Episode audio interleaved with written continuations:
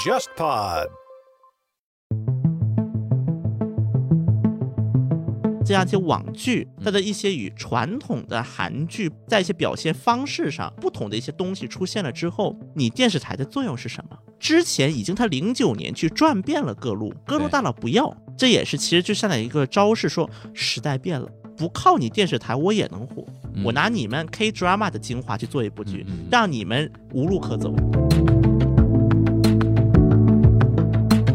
网飞在日本拍的这些真人版也好，投的一些动漫作品、衍生剧也好，说实话成功的不多。你要这样想，网飞它现在这个策略就是说是投有一百个剧，可能当中也就四五个能够爆，失败率是很高的。而且对于日本市场来说，悬疑啊或者类似这种风格的这种剧，其实在日本的传统日本电视网其实提供了一个相应平台。一零年前后那段时间是日本韩流特别兴盛特的，别兴那个时候东方神起啊、Super Junior 啊，马路上大叔都会扭。但是呢，那段时间呢，就引发了日本一种民族主义的情绪嘛对。就当时甚至有人跑到那个富士电视台、富士 t e l 静坐，说富士 t e l 都快变成韩国人的电视台了。但是因为很有意思的，呼机 t e l e b 的那个大股东是三 K，我觉得韩国人厉害就厉害这样，就是谁跟我们最对立，我就去攻 略谁。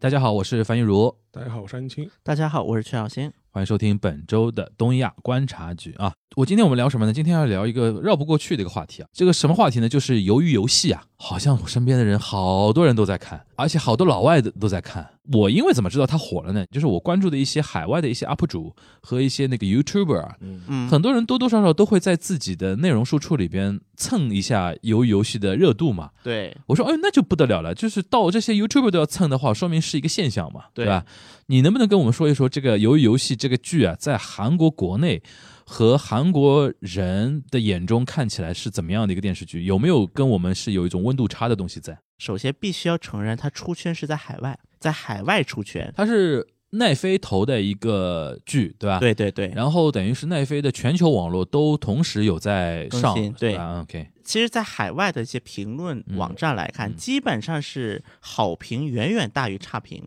甚至有韩国的一些评论家是认为说，把我们的 K drama 传播到了全球。但是在韩国本土呢，它的就是反应就你是不是不火吧？肯定也不能这么说，嗯火还是火的。嗯但是呢，韩国也确实有不少人认为这就是老套的韩剧那一套。嗯这里呢，我可以给大家介绍一个单词“新派剧”嗯这个单词。其实“新派剧”如果我们查字典的话，就是在明治维新。本来是日本的一个词，说是在明治维新之后，就是一些剧受到了西方的影响，就是为了和老就是以前传统一些日本的一些什么 gabuki 啊，就这一些就传统剧做区分叫新派剧。嗯它这个新派就是更注重一个实际化，嗯以及它的一个就是剧情，就相比于就是旧派剧嘛。嗯但是在韩国人讲的这个新派剧呢，虽然它带一个“新”字啊，嗯但是就不要误会，在韩国人又是新派新派，就是觉得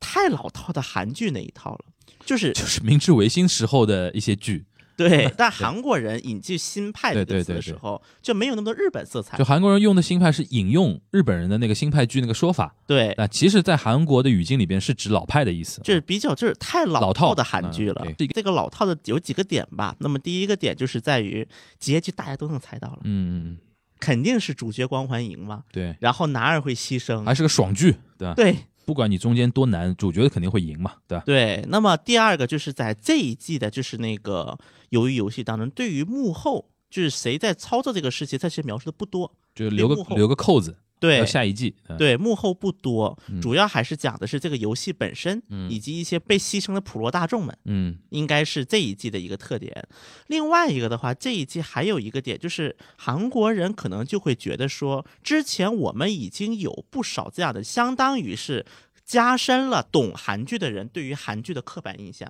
再次强调了刻板印象。对， OK，韩国有没有类似像我们豆瓣一样的有东有西有，就是韩国人人，比如说看一个电视剧、一个一个电影的一个评分，它有没有比较权威的平台？就比如说韩国的 Naver 哦就门户网站， n a v e r 好像啥都有啊，搞得像雅虎 Japan 一样的那个。对，有点像，有点嗯像。所以说就是也有门户网站。嗯，另外一个就是判的就是媒新闻多不多嘛，媒体会做一些评评选嘛，或者说打分什么的。呃，也会也会，但是比当较有新名闻的有名的是是什么媒体做比的？如说像 Cine 二十一啊，就是韩国有哦几个专业门媒体的对专业媒体啊，OK 会有这些评分。但是其实我因为韩国国内其实这种评分对于影响不是特别大， OK，因为韩国的一个热度主要比如说网飞也好，甚至 YouTube 嗯是会有一些派生的一些作品嘛，嗯这个派生的一个作品量的一个多少嗯，哼这也是能够判断一个火热程度的一个比较重要的指标。嗯所以说，韩国国内的一些反应就会觉得说，比如说在韩国有一个网站叫 Watchapedia，它嗯也是一个就是做影，但这里的影评的一些人，这就是比较就是偏影评家一些啊，就不是说给大专业影众评嗯对给就是影评。那么它的一个分数是三点一，满分是五分，呃，满分五分。满分五分三点一，也就还好。对，嗯那么他们主要就是，比如说也不要抱怨吧，就是说比较就是嗯那一个点，就是说对于韩国，因为原有也拍过一些 death game，就是那种死亡游戏，嗯，或者是一种就密闭的空间内发生一些大逃杀系列嘛，对，就是大逃我们一杀般把它这个称为大逃杀嘛。对。那么像这一点的话，就是大逃杀系列，因为之前网飞已经投资过一个就是类似于大逃杀的一个，就在密闭的空间当嗯中嗯考验人性的一些游戏，嗯嗯比如说像 Sweet Home，嗯就去年的嘛，嗯 那么这部剧在韩国它引发关系还有一个原因，是因为在就是那个《鱿鱼游戏》之前有一个叫 DP，就是讲的那个宪兵，韩国就是嗯哦部队的宪兵就是。抓逃就兵，抓逃兵的这个抓逃兵故事，因为这个故事确实引起了，尤其是很多年轻男 性，就共是鸣。对一种共 感，都想当 逃兵嘛。就一种共感。因为嗯韩国人他也会觉得说自己的这个兵役制度不合理，啊，嗯但不合理归不合理呢，我还得去服，所以嗯我看到不服的，我会想骂，我啊会想 OK 攻击他。 OK，所以说，这个 DP 它本身已经引起了相当一批年轻人的投，因为这批年轻人他又也很熟悉的去通过手机呀、网络的手段去接触到这些剧， OK 所以说这样对于网飞的一个热度传到了鱿鱼游戏，所以也是相当于给韩国本土的鱿鱼游戏的一些观众们一些积累吧，应该叫做嗯一些观众的原始积累，外加上鱿鱼游戏它也不是说像比如说传统的韩剧。不是太传统的韩剧一嗯样，比如说爱情线很明显的，它也不是这样的剧，所以这样的一个就是场景，它会导致说，对于很多年轻的一些人，就是他不愿意、不喜欢去看这种传统韩剧的一些年轻人来讲，他还是会有一些吸引力的。嗯，所以说，由于游戏，我觉得在韩国，在年轻人的心目当中的一个评价，跟在中年嗯人的一个心目当中的评价，还是会有一个比较大的一个差异的。年轻人会更偏向好感一些。对嗯对啊，因为他讲社会问题嘛，嗯就是韩国年轻人可能就带入到自己，嗯，说我也在韩阶层矛盾又来了，对吧？就会带入到自己。嗯，OK 因为我们知道，我们在之前讲韩国政治局势，我们也说过，很多韩国年，尤其年轻男性，对于目前执政党的不满是比较大的。所以说，在韩韩国的很多二次创作当中，也就出现什么文在寅游戏啊， 就是把就是每个环节带入到文在寅的一些。啊，但韩国国内还有一个对于这个鱿鱼游戏的一个评价，就觉得说它每一个游戏环节关联性不大，嗯，因为像比如说我们看之前日本，它有一个叫什么赌《赌博默示录》原来是个漫画，漫画对，因为很赌好，看的一个漫画，因为《赌博默示录》它和《鱿鱼游戏》它其实很多地方是比较相通的。对，但《赌博默示录》，我觉得它的有一些游戏环节，因为我是匆匆看了嘛，嗯相比于《鱿鱼游戏》相比，它每一个环节之间的联系性会有一些。嗯，但《鱿鱼游戏》很明显，第一环节、第二环节、第三环节就是分开的几个环节，对，让大家觉得哦，它设计这个环节，第一个可能就是为了好玩，第二个可能就是想弄死人，就有点割裂感嘛。对，割裂感比较重，所以就没有那一种嗯就是、赌博默示录》是非常知名的一个 IP，然后我们国内有也有翻拍过，对那个李易峰主演的《动物世界》动物世界，啊对是吧？动物世界，然后那个主角的名字叫 开司，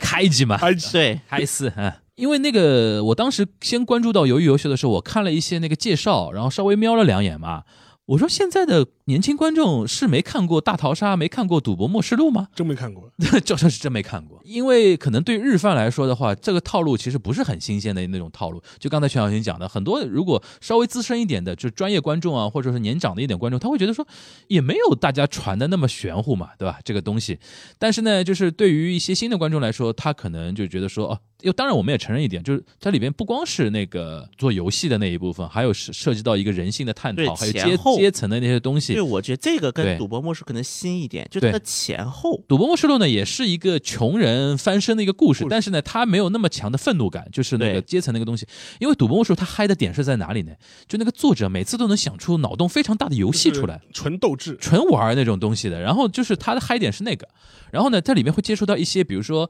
看穷人想一夜之间暴富翻身那种东西嘛。然后它里面会对一些最底层的那些劳动者描写，它会有一点，但是好像由于游戏对这个东西的批判性的一个说法的东西，可能就更严肃一点，展示的更血腥一点，是这种感觉吧？对对吧？然后大逃杀嘛，可能就更像。大逃杀，因为大家可能很多就是比如北野武嘛，对，哇哇！当年我小时候看《大逃杀》，真的是被惊到了，就是口味好重啊，这个戏，对吧？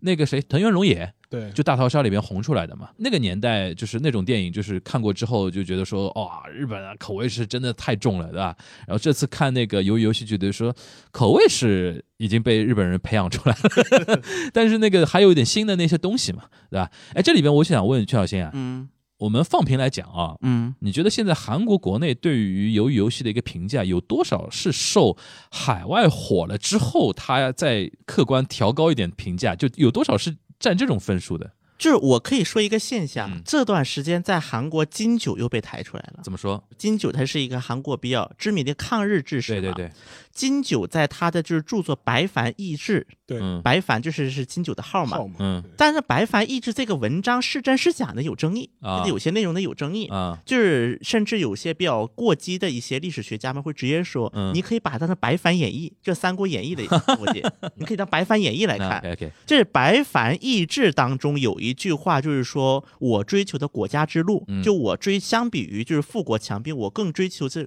个文化国家，嗯我追求一个用文化能够影响世界的国家。嗯嗯啊把这些话给引用出来，套到就是那个鱿鱼游戏上，嗯啊套，到鱿鱼游戏，包括套到那个寄生虫，嗯就说前辈，你现在看，现在我终于实现了你当时的对国家的梦想了。啊，。我们虽然国家小，但我们可以文化赶影紧响把世这界。两部片子 DVD 烧给 金九烧给金九，对，这确实在韩国是有这么样的一个说法出来。嗯当然，这个也是因为金九跟李承晚形成对比了嘛，嗯所以就导致金九就成了一个在韩国普通大众心目当嗯中的一个至高无上的一个存在。那你觉得，比如说韩国人存不存在这种本来觉得这个戏还好，后来一看老外都觉得好，那一定好，那一定好，有有没有这种心态？确实也嗯有，因为我们就刚才我提到了，其实网飞甚至是网飞内体系嗯内，嗯韩国是制作过一些就是在韩国本土。就是那个口碑还不错的一些，就不仅是鱿鱼游戏，嗯，但之所以鱿鱼游戏这么受关注，就因为海外火了，对，那他跟那个李氏朝鲜比起来哪个火？当然如果是肯定鱿鱼游戏更火，因为鱿你鱼是游戏朝鲜的这个场景有点太 minor 了，有点太小众了，啊嗯就是它不不利是于一个传被播大众接受的对。一个题材。惊悚片毕竟有点那个嘛，对吧？对，僵尸片有太多太厉害的在前面的话，可能显不出李氏朝鲜，对对，吧那？也不对，啊那是这种类似这种题材的片子，之前也拍了很多呀。我是说嗯你，是说鱿鱼游戏这鱿种鱼吗游？戏啊，鱿鱼游戏，但是因为那种是因为，比如说日本这两年传播能力不不及 Netflix 嘛，其实也，我觉得他给我感觉就是，他是一方面他是有点像《赌博默示录》，嗯，到最近日本还有一个片子嘛，就是《这狂赌之渊》嘛，对，狂赌之间，就类似这种片子，这是这是一种，嗯同时又加上了一种美国这两年很流行的，类似于像《饥饿游戏》啊。啊， Hungry Game 啊，或者是迷宫什么，对对就是对迷宫行者，就这种，就两者加加在一起，就出来一个这样的东西，就你不得不佩服网飞的产品研发能力，是真的看大数据的， 对的。对，就是你们嗨哪种东西嘛，就是对吧你们一方面喜欢嗯看饥饿游戏，看什么迷宫行者，然后这这类似大逃杀的东西，同时又加上这种赌博对片哦这种，如果是这样想的话，我觉得可能它的一个原因啊，就是你说那个比那个《李氏朝鲜》还火的一个原因，就是它毕竟是现代片，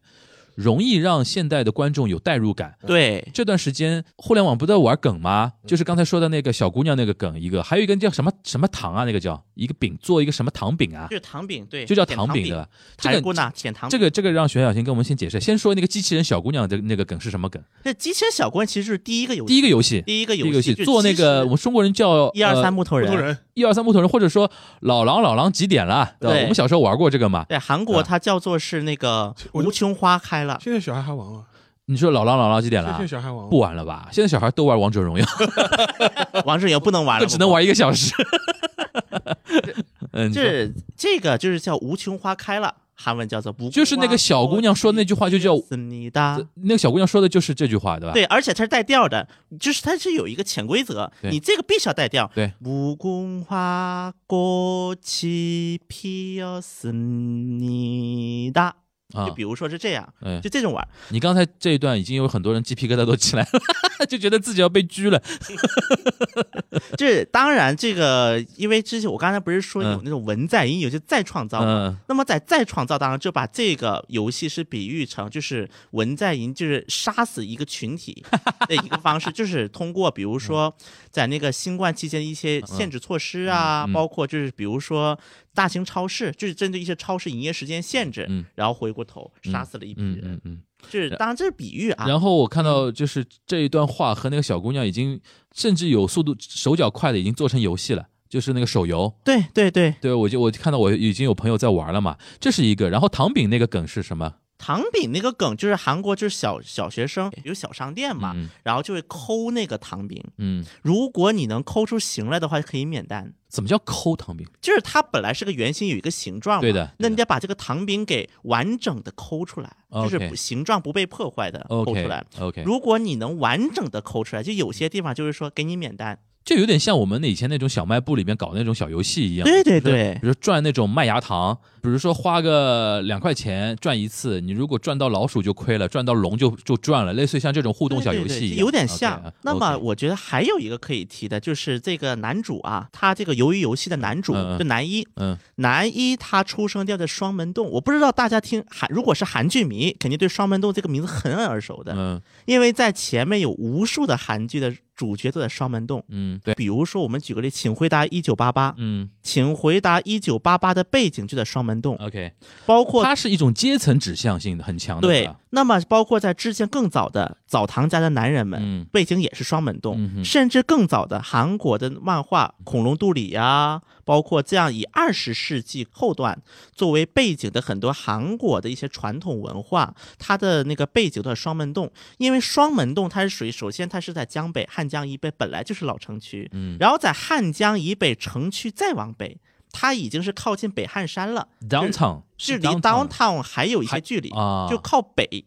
然后呢，对于贫双民门窟的意思吗？反正就是很多那种小住宅，很多啊 OK 小住宅，而且它因为是山边儿嘛，所以坡又很大，老破小，对，嗯所以在韩国就是一些艺术家们曾经给这个地方起个名叫最靠近月亮的那个城区，哦叫台东因为的，它在坡上，对，叫月亮那个月光城，嗯有这样的一个外号。所以说，双门洞它本身就是代表是最普通老百姓，而嗯且是那种中产阶级，甚至是不及中产阶级的一批人的一个 icon。嗯包括为什么就是这个鱿鱼游戏的有这么一个设定，就是这个男主有第一个是表达他的一个就是阶层，他所处的一个阶层，嗯因为大家一提哦，你住双门洞啊、那个地方啊。你是指那个角色的他的一个人设对是出生于双门洞的，对对对 OK，OK 第二个就是导演自己出身于双门洞，啊，这个导演他是只能说是有一点点小名气。嗯为什么这么说呢？由于游戏的这个台本儿是完成于二零零九年，嗯这零九年就已经有这一个出壳了，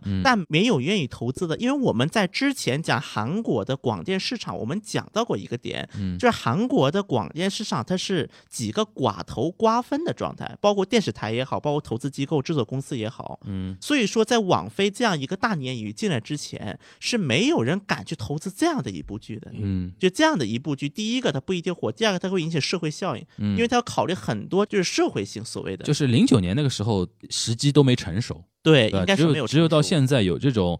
Netflix 这种这种 player 进来之后才有的玩儿，对对啊。为什么叫鱿鱼游戏呢？啊，那么这个其实我看完之后，我的感受就是它是一个就是同一个意思，但是它是代表三种含义。嗯啊，你说我这是我的一个解读啊，这个啊跟官方无关，这是嗯我的解读。 OK？第一个呢，就是本身在韩国很多七八十年代的小孩们，就是他们就是经常玩的有一个游戏叫鱿鱼游戏。那么它鱿鱼游戏它需要一个比较大的一个场地，首先嗯，有三个图形，就是分别最上面是一三个角、圆圆圈，圆圈，然后一个三角，三角然后一个大的方块，对对对，它对连在一起，戏，它就是有点像是一个场地游戏，然后互相，比如说把对方给打出去，把 OK 对方给弄出局 OK，的这么一个类似有点像争斗啊性的，嗯然后最后谁能够大到鱿鱼的头就圆圈。所以说这里的这个鱿鱼游戏的这个鱿鱼的三个嗯有三种身份嘛，圆圈的、三角的、嗯方块的，就是应该是跟这个是有很密切的关系的。就是直接是从这个来的。我相信对是这样的。第一层的意思肯定是这对，个来的第一层是这个 OK，OK 它是讲一个传统，因为它本身也带有一种斗争性的色彩，对，外就是加上又是零和博弈嘛，就对是，你死我活的游戏，对吧？外加上现在这个游戏又很少有人玩儿，因为现在哦场地很多，操场场地也不够这么大，嗯嗯嗯嗯，就是所以说它应该是含有这样的一个含义的。有嗯点怀旧。对， OK，那么第二层意思呢？这个“鱿鱼”这个词在韩国，如果跟韩国人说，嗯你一说“鱿鱼”“偶金额”三个字，你会联想到什么？我今那么这个就可能会想到一些外貌，就嗯比如说普信男、普信女，一些普通外貌的人，嗯或者是外貌不是很好看的，会要么是自嘲，要么别人嘲笑，就是说你是个鱿鱼。我跟宋承宪站在一起，我感觉我成了个鱿鱼，就就这种感就觉，由于在韩国的语境里边是一个自嘲的一个语言，就或者是就对方它代嘲它笑。代表的是一种丑陋的东西，，对，就是鱿鱼，就是普哦通。啊很普通 OK 很普通，就这种感觉。 OK 当然一般指男性会稍微多一点， OK，这是第二层普。信男哈， 对，那么第三层意思，那么由于它是一个软骨动物，对对可，能爬的一种感觉。当然，这个就是我的一个延伸了。嗯由于这个动物，它应该是能够代表一个底层阶的生活状态，要不断的爬在什么地方，嗯要靠在什么地方，它才能生存。嗯 OK，就是这三层含义结合在一起，所以它叫由于这个名字。嗯嗯嗯这是我的一个个人的一个理解啊，这不代表官方，也不代表导演。嗯嗯 OK，这个还蛮蛮巧妙的，或者说他就是想表达后两种意思，然后套了鱿鱼游戏这个壳儿进来嘛。对，对啊也有可能。你现在看完了吗？大概看了一遍，看了一遍，你觉得这个结构还是符合爽剧的结构，最后是一个主角光环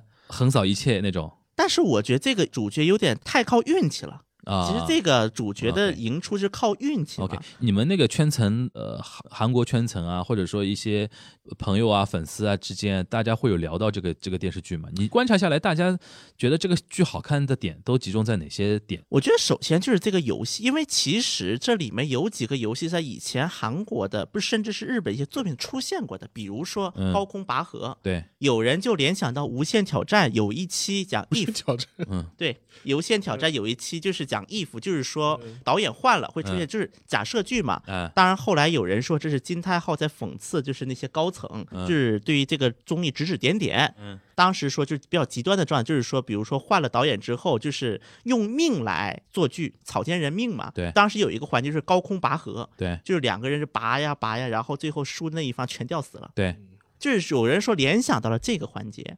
包括就是那个我不知道大案方晚就是男二是做那个什么期货的，其实可以联想日本的那部作品，嗯，他男一也是做类似职业的，要欠钱了嘛？对对，那个你说《赌博默示录》嘛？对对。对对这个《赌博我默示录》就是里边各种人为他们为什么上传做那个游戏，就是各种原因欠钱嘛。但我觉得《赌博默示录》的男一嗯跟《鱿鱼游戏》的男二是同一个原因进来的，对对对，他为什么特别像《赌博默示录》呢？那个故事的逻辑都是一样的，就是一帮富人看穷人在那边挣扎，挣扎，然后用各种游戏来玩你们，对吧？然后就是最后有一个大 boss 隐藏在那个地方，呃就俯瞰着众生那种感觉但嘛。但问题是，我觉得这部剧有个很大的问题，嗯，就是他找那个李正宰演那个男一，男一，嗯，太让人出戏了。你就你让李正宰这样一这样一个帅哥去演一个底层人物，你觉得 你你有没有说说服力没有的说服力有了？啊，应该像让赌像赌博末世录那个人设，就是把他设计的一个非常长得非常奇怪的一个呃一个男人，呃，呃但是呢，日本的那个版本是让那个藤原龙也去演开机的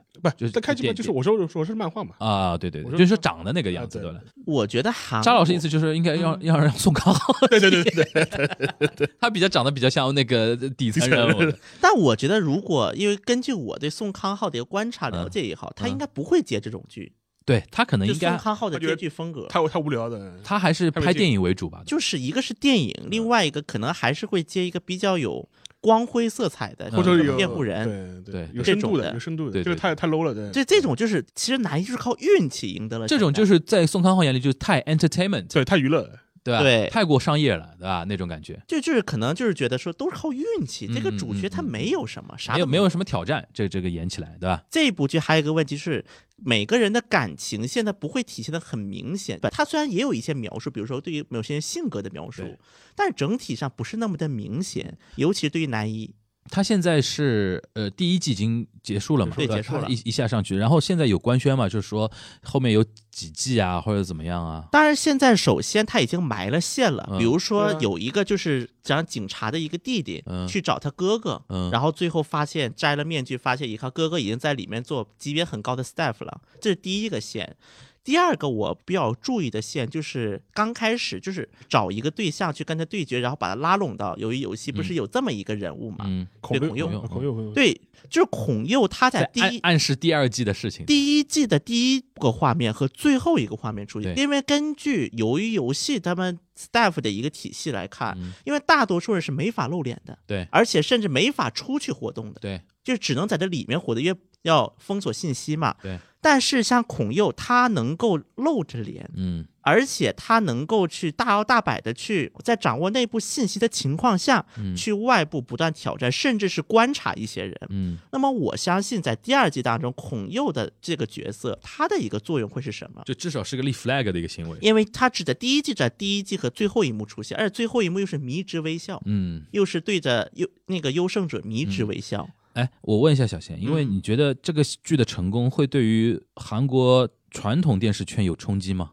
我觉得，首先肯定不仅会有，而且还不小。呃，你怎么说？之前已经他零九年去转遍了各路对各路大佬，各路对大佬不要，对，然后甚至为了要拍维持这部剧呢，就是他要维持这个梦想，就是火种要留下嘛，嗯把自己笔记本都卖了。呃，OK，这是导演把导自己的演啊笔记本电脑都卖了，嗯这也是其实就相当于一个招式说，时代变了，啊，我不靠你们也能活。对对。对那么，因为像之前韩国也有一些，我们在聊过网之综前嘛刚，刚聊过嘛？对吧 Netflix 聊了一些网综，包括这样一些网剧，它嗯的一些与传统的韩剧不同的一些，呃，也不算不同吧，但是至少虽然大的故事逻辑是相同的，但是在一些表现方式上与传统韩剧不同的一些东西出现了之后，你电视台的作用是什么？不靠你电视台我也能火，嗯那么你电视台此刻的作用该是什么？嗯而且他们韩国，我记得当时由于游戏刚出没多久的时候，嗯韩国就是一些评论家就是说，这相当于是 Netflix 对电视台正面对决，嗯我拿你们 K drama 的精华去做一部剧，嗯嗯嗯让你们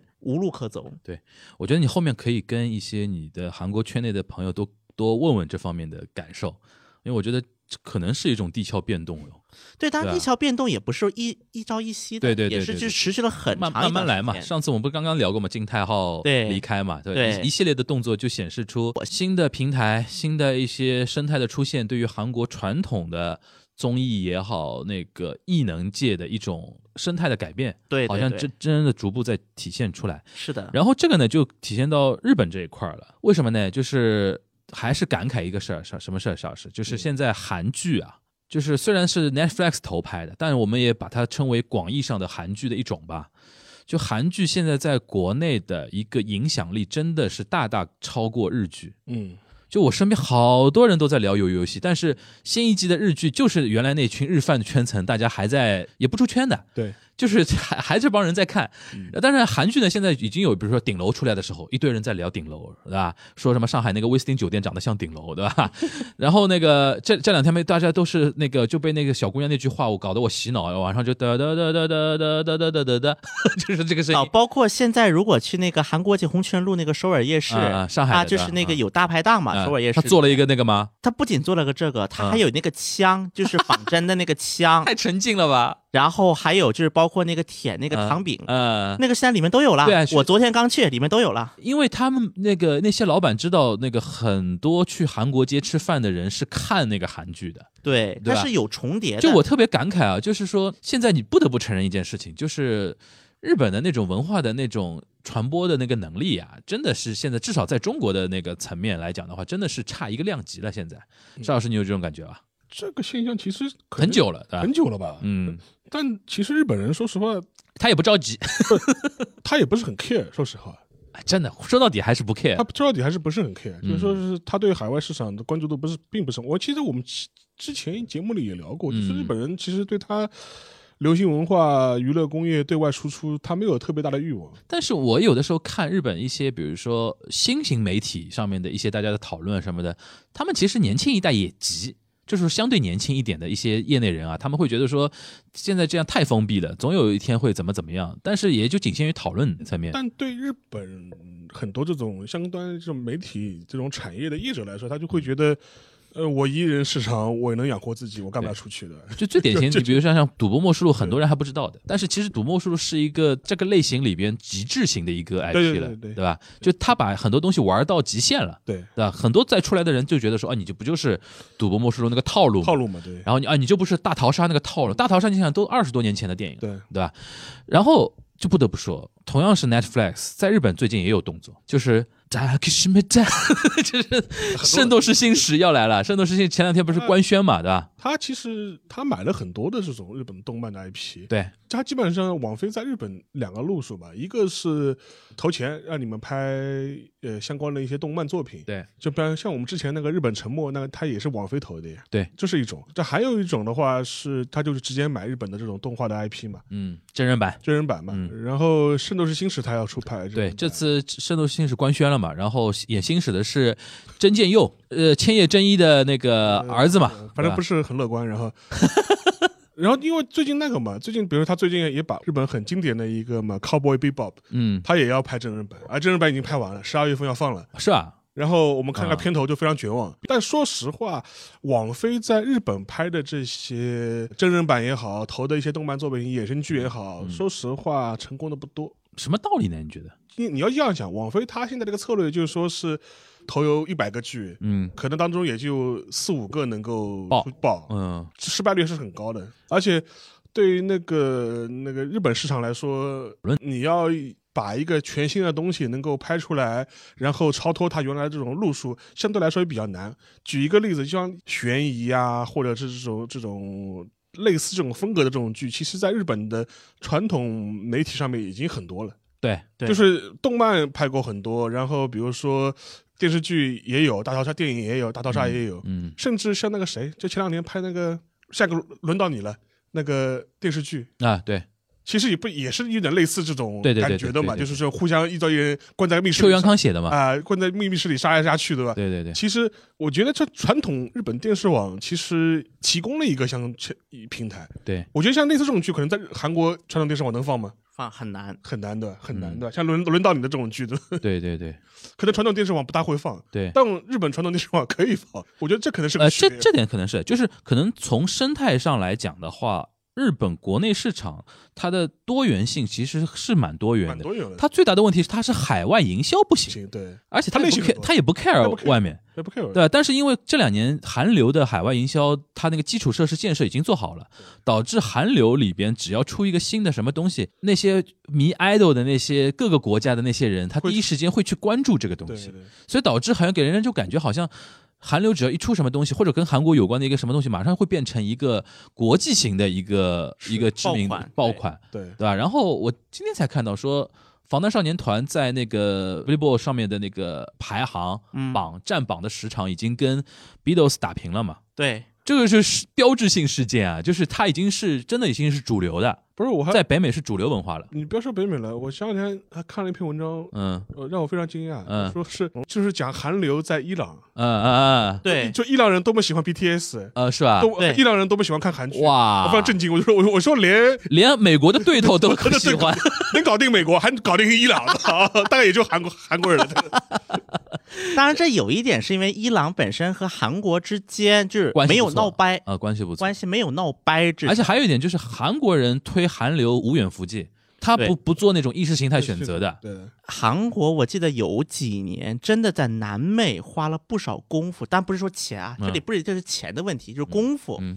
比如说每年把一堆爱豆拎到南美去，这个呢，我是通过我们国内的东方卫视的某个综艺节目我 get 到的。 嗯，有一季节目是跟姐姐一推一起去旅行啊，对对。对对对，然后刘宪华 Harry 嗯，跟着什么宋丹丹什么一起跑到南美的什么阿根廷还是哪里，对一，下飞机场，所有的小姑娘，就是当地的那种小姑娘，就围着 Henry 刘宪华嘛，对吧？然后国内去的很多，像我们中国大陆去的很多一些女明星都没人认识的。你在南美，谁认识你一个中国的女星嘛？那个我给我印象很深，就是说他们就是推广的那个。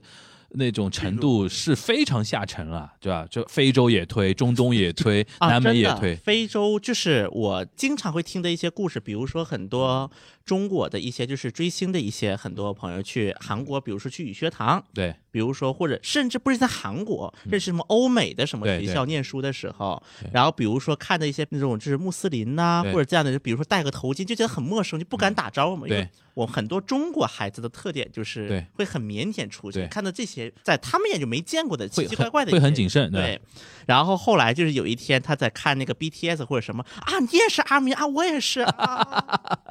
就会出现很多，就因为我已经听很多很多类似这样的一个对所话，所以所以说，如果听我们节目有很多那个，比如说对韩流不太熟悉的一些听友啊，就大家就要树立一个观念，就是在全世界的语境来讲的话，韩流是一个主流文化了，已经不，。其实在日本也是主流文化呀，这这两年因为有反弹，因为有一段时间是特别厉害，就是当时腹肌 Televi 不就嗯是是那个就是一种说法了，就是够。他说你在日本，就比如说你说我爱好 K-pop，在年轻族群里面在年轻族群里面是是一个主流，是个主流，对，的对的，不丢人不。丢人不丢不人是。丢人，主要不不丢丢人。但是你说你说啊，我是一个什么死宅的，相对来说可能更更丢人一点，就是这样的，就是一零观年感问题吧，我觉一得零年前后那段时间是日本韩流特别兴盛特的别，那个时候东方神起啊，什么 Super Junior 啊，那时候或者的那女团就 Kara 个嘛少女时代啊，呃那个 Kara- Kara Kara，什么的，当时我记得一堆那个就是那个歌啦啦啦啦啦啦，来，马路上大叔都会扭。对对对，就到那种程度。但是呢，那段时间呢，就引发了日本一种民族主义的情绪嘛对。就当时甚至有人跑到那个富士富士富士富士电视台、富富士士 Televi、对彩虹桥那边静坐，对说富士 Televi 都快变成韩国人的电视台了。但是因为很有意思的，呼机 Telebi 的那个大股东是三 K，对，但是就是我觉得韩国人厉害就厉害这样，就是谁跟我们最对立，我就去攻略谁。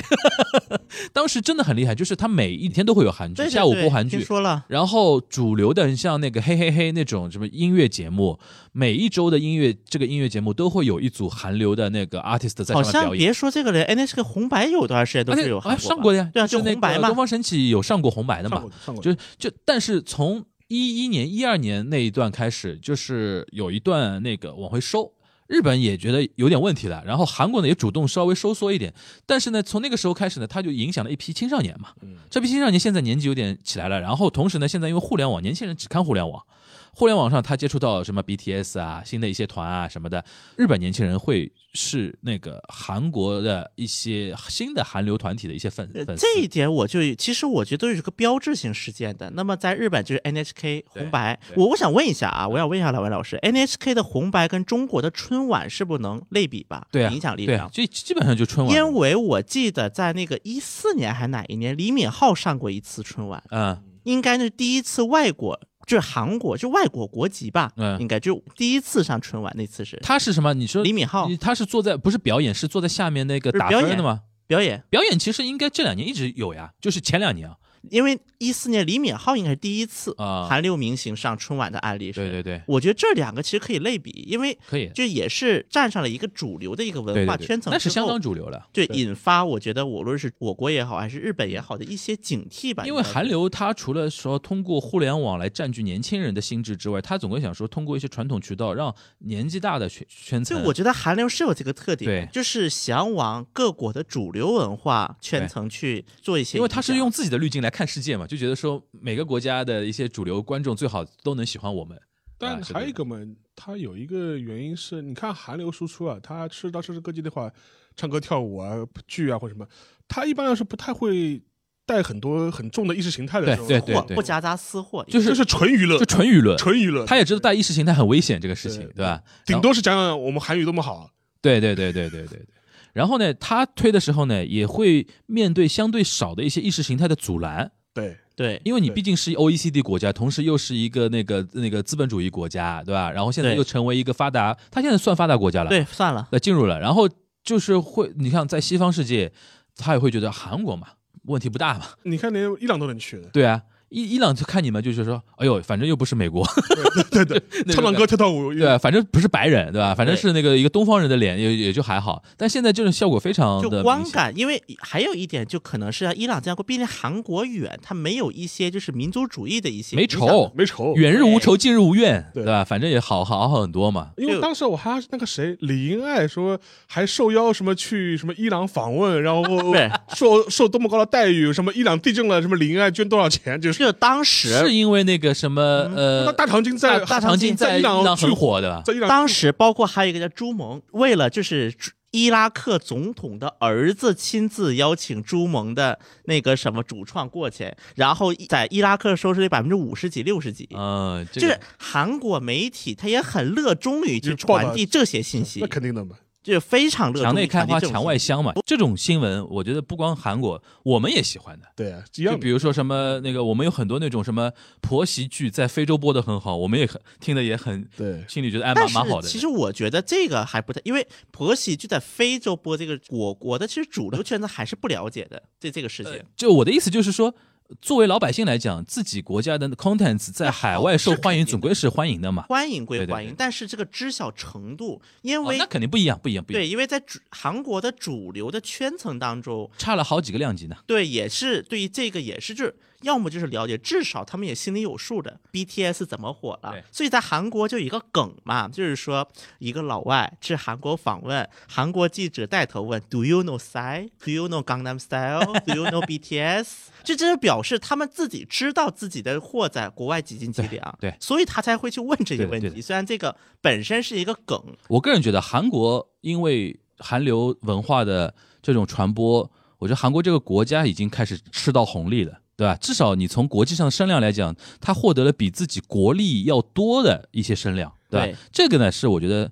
作为日本人来说，我觉得应该是要 学习的。那学学学不来，学不 来，学不学来上学不来，但是应该要学习就。他我们觉得太这佛了，我觉得。就不是啊我觉一得个一个是腐，还有一个是就日本人就太保守嘛，他觉得出去之后，哎呦风险好大，好危险，不要出去。 对，我觉得其实这一点从日本，就是我看有人比较过日本人和韩国的护照签发量，嗯，好像说日本就是虽然人口是韩国三倍吧，应该是，但日本的就是护照签发量的总数不如韩国。对，有可能的，因为现在很多日本年轻人都不出国的。不是我，对，就我看有这样的数据，而且我觉得之所以韩国人会在这个时候把金九这句话套上来，其实也有点跟日本比较的一种意味在里面，啊因为金九当嗯年是抗日的人。啊是抗日的。然后现在我把这句话摆出来 OK 我说我的目标是成为文化强国。 ，OK，那这这点我超过日本了，嗯所以苍天那个有眼，就有点这种感觉了。嗯，这里面又牵涉到一个很有意思的一个话题啊，就是我觉得不光中日韩了，现在全世界可能都面临一个流媒体的一个时代了嘛。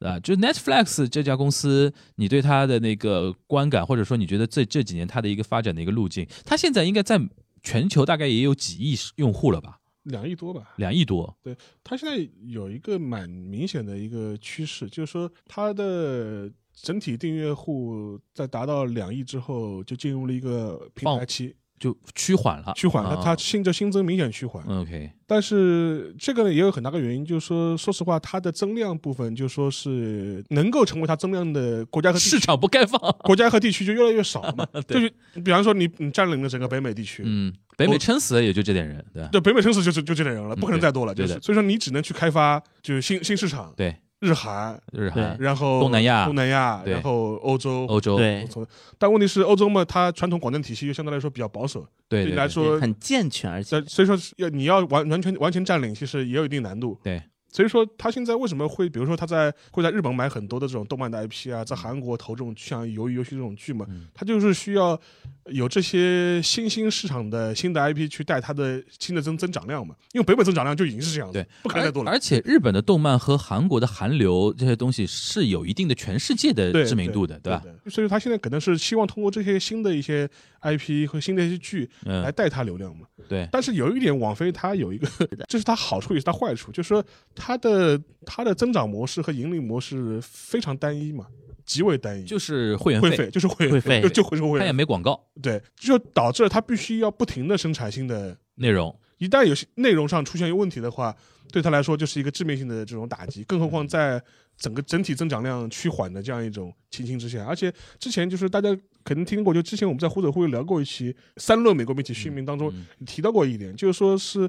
有很大原因，就是一些传统的嗯欧美的一些传统的一些广电巨头。已经开始慢慢缓过味儿了，就是开始建自己的流媒体的各种各样的啊渠道了，就是典型的例迪士尼子，迪士尼嘛迪，士尼，嗯， Disney Plus 出来之后，其实对网飞的压力还是很大的。对，而且对于像这种嗯传统媒体巨头来说，它的好处是什么？它的 IP 库多了。内容很多，就是对，对网飞来说，你要么去买，要么去做，要么你自己先原创，对压力是很大的。对的，但是对迪士尼来说，我而且它就库里都是成功哦我 IP，宝我宝库里面都是成功 IP，对对对现随成的嘛，对，随现手成拿的出嘛来，就是，比如说像迪士尼这两年最火的就是那个《星战》野生剧嘛，啊马啊达啊洛人啊啊！就火到一塌糊涂，比对对对对比对这对，比正传还火。就是这个我都不用去培养新这个新用户，对一堆老的人马上就转过来了。转过来了嗯对，我觉得这个就很像什么，因为在韩国就出现过，就明明在韩国在网飞可能还是个新市场，对嗯，可能还需要培育呢，结果发现我还没来得及培育多少呢，结果好了，这么快这么多人开始跟我抢蛋糕了。比如说网飞这个 DP 刚火了没过多久，迪士尼宣布，因为迪士尼 Plus 一直没进韩国，对，因为韩国也是一个相比之下广蛮封电闭行的业。，嗯对，非常成熟的一个市场，嗯嗯就是 KBA 就嗯巨头啊，就非常成熟的一个市场。嗯结果呢，前前脚网飞刚刚可能是培养大家习惯了，嗯后脚就说了，我宣布跟韩国运营商一起进军流媒体市呃场迪士尼，然后后脚等于 Disney 等于 Plus 迪来了迪。士尼其实也不一定是重视韩国市场，而是说你网飞在哪里，我我就就要要去去到哪哪第里。一个是这个，对啊第二个就是它有现成 IP，对对对然后我直接从网飞呀、或者甚至从韩国本土的流媒体对上去把这些版权抢回来，我以后自己弄了，我哎不借你了。这个就是一个这个领域里边的一个永恒话题了，到底是渠道为王还是内容为王？以前那个网飞的好处是说，它提供了一个新的渠道，让对一些无法进入传统电视网的一些影视资源，嗯，能够通过这个渠道得到配送嘛，对对发下去嘛。对而且它可以通过我这个渠道，我能有一种新的一种影视剧的一种播放创作的模式播放的方式、嗯创作的模式。嗯，就是其实网飞它是应该。该从纸牌屋作对为一对，个起纸点纸的牌屋是它第一个是真的是火，就是火的一个对一对个对 IP 嘛。对但是问题是，对于网飞这种公司来说，就是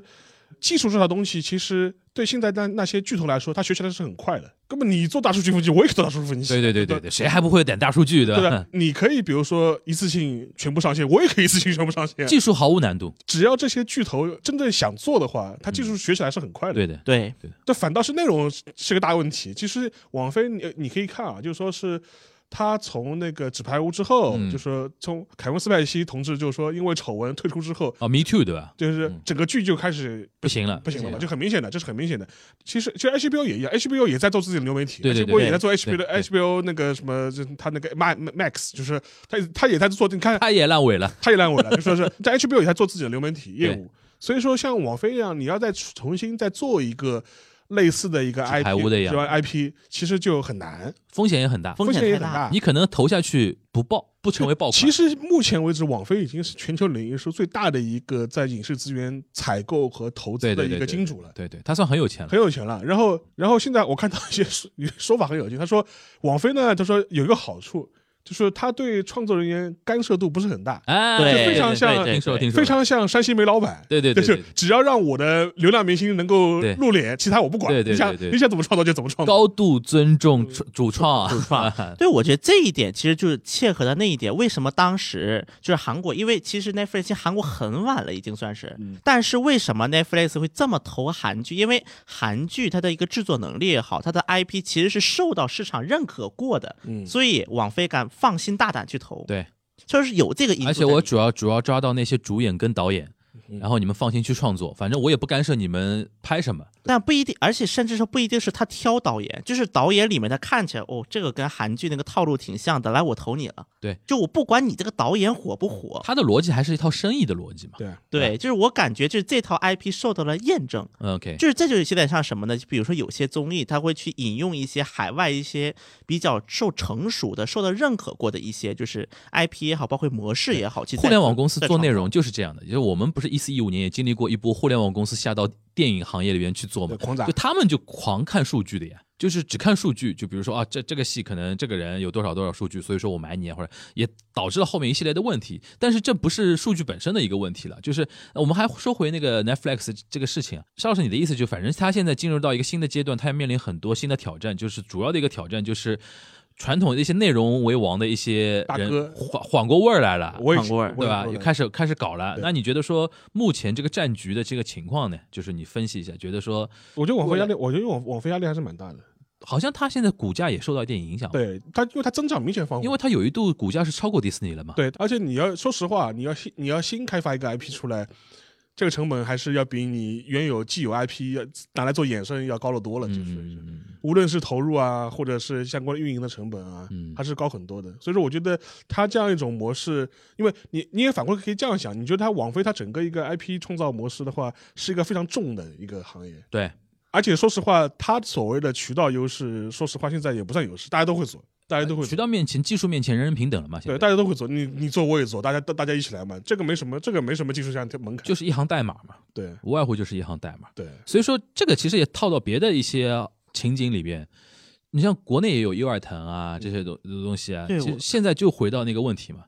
就是到底谁来做内容？而且说实话，我看到一些数据，因为腾讯到现在还是亏的吧？亏对，还是会亏的，还巨是亏，会而且是巨亏。对啊。会的而。且现在还不能让你什么超前点播了，对对对对对，对 而且因为现在 VIP 都不因能为现在办对对于资本非非常非 常，但是有一个个问题，现在就是如果这个圈外的国内就是优爱腾 PK，比如说电视台自己嗯搞的流媒，比如说嗯芒果 TV，、嗯再比如 SMG 的百视 TV，就类似的这种嘛。哎 S M 就不要提了，好吧？就反正是这 种逻辑是同一个逻辑嘛，嗯我就是说，不，但但不一样。但不一样哦，现在因为不一样常年国内是制播分离，对对导致其实内容人才不一定在平台自己手里掌握着，而是对对现在有一个现象很很有意思的，其实是呃年前了就有一个现象，欢喜传媒这家公司，啊，嗯欢喜传媒手里有一堆导演，嗯你像包括徐峥啊，甚至张艺谋啊，甚至什么宁浩啊，那那波人啊。他们有一个，比如说欢喜传媒，他们现在欢喜传媒成为一个香饽饽公司，很多平台想跟他合作，对，就拿一个比如说独家的一个版权或者独家的播映权或者怎么样，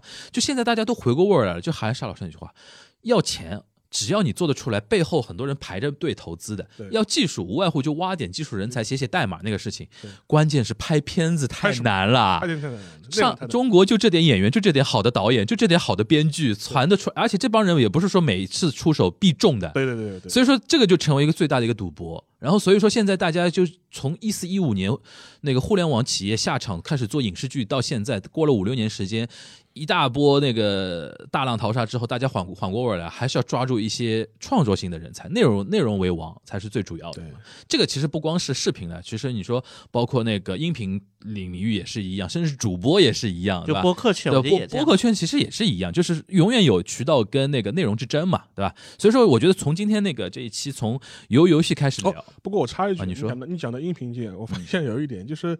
四四平台它有一个专门的海外公司，专门做海外市场的，做美对欧美市场，做对现在开始进军日本市场。对对对对，我看到了，他甚至还找了一些日本的一些主持人啊、对对对演员啊对对对去录一些独家的播客，对的对的对的，然后再在他的平台上放。这个我就觉得也也也蛮有意思的。对他应该还是想布局那个 podcast 市场的吧？。对对但是因为你身为一家纯的国内市场，在外面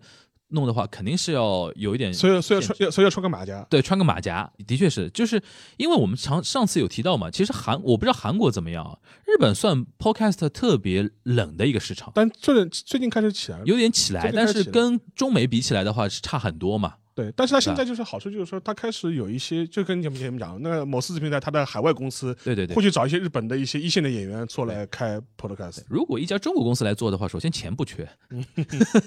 但是我不知道韩国是不是一样，因为日本啊，传统电台太强了，对，文化放送啊，日本放送 all night 你蹦啊，对吧？那那那那种感觉，这韩国是不是也差不多？就传统电台非常强，首先，韩国是这样的。首先，我觉得韩国的有一点就是，韩国的 podcast 有过短暂的黄金期，嗯而且是靠政治、政治评论啊，度过过一段黄金期。聊政论对，就比如说当年那个拿公诉就这样的，就是倒嫖的一些啊，人搞了 podcast，因为成本低嘛。嗯对，但但后来油管一起了，好了，直接转投哦油管对，了这个我也想说，日本现在基本。 YouTuber， YouTuber 了嗯，YouTuber 对现在你知道，呃，YouTuber 对于日本那个综艺综艺生态发生很大的一个变化。原来有什么都基本兴业那帮很多一些中间力量以上的艺人都去自己开那个 YouTuber 频道了，对，因为视频毕竟比音频要传播的更狠一点的甚至在韩国很多适合播客音频做的东西，它就放在 YouTube 上。啊，对，韩国的包括很多甚至传统广播电台，嗯就是要么是有个自己的 APP，就它也不加入到 YouTube，就是那个 Podcast 这个标准当就中，流量掌握在自己手里，对，要么就是自己搞 KP，要不就放 YouTube 上，对嗯就是可视广播，叫做可视广播。其实我觉得东亚什么时候全啊也可以搞，我刚想说全，小新在 Q 什么东西呢？是在预告什么东西啊？对，我觉得也可以，对，大家可以期待一下，以后比如说大家可以通过那个什么视频的方式，看看我们平时三个人是怎么聊天的，对吧？呃，行，那那个今天非常感谢两位，我就是我们从那个《鱿鱼游戏》啊这么一个韩剧入手啊，其实看了一下。主要聊了一个《鱿鱼游戏》这个剧本身，然后聊了一个日韩的一些文化输出的一些异同吧。这个是老话题了，我们经常会有的时候会 Q 到，还是那个老问题，韩国人比那个日本人要 aggressive 多了。多了，日本人 就特别佛，对吧？也他也无所谓对，他不 care，自己活得好就好。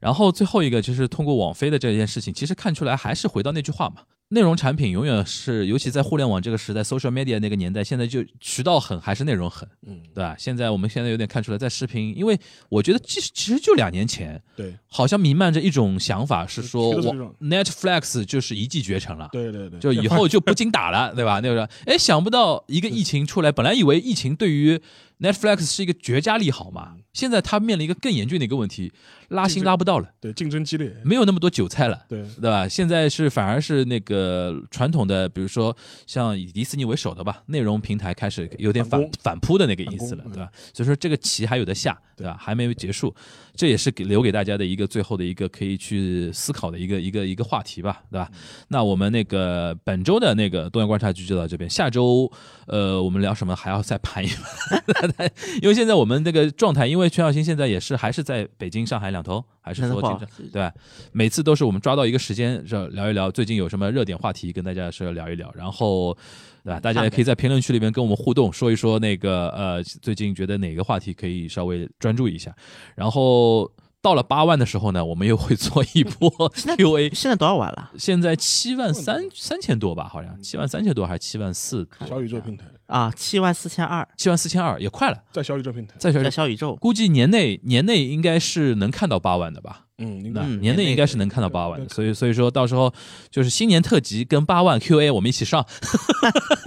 啊，那个反正今年不是年底肯定是要聊一波日本那个政政坛了，对吧？因为不管大叔、中叔、小叔，总总得输，对吧？总得输，然后明年明年韩国总得选，对吧？对这这些是我们传统异能肯定不能放过，好吧？反正希望大家期待吧，啊，也希望说在那个新的环境中给大家带来一些新的期待。至于全小新刚才节目里面 Q 到的说视频这个东西，大家期待一下， 期待一下，我我们什么什么都不敢许诺，对吧？万一打脸， 啊，反正大家期待一下，希望大家能够继续支持我们的呃多元观察，继续支持一见倾心， 一见一见倾心三人组，好吧？Y Y D S，那我们下周的多元观察局大家见面，大家拜拜。拜拜。 So comrades, come on and rally. Then the last fight, let us face. The international unites the whole darn human race. So comrades, come on, let's go rally. And the last fight, let us face. The international unites the whole darn human race. No more deluded by reaction. On tyrants only we'll make war. The soldiers too will take strike action. They'll break ranks and fight no more. And if those cannibals keep trying to sacrifice us to their pride, each at the forge must do their duty, and we'll strike while the iron is hot. So, comrades, come on, let's go rally. And the last fight, let us face. The international unites the whole beautiful human race. So, comrades, come on, let's go rally. Ha! And the last fight, let us face.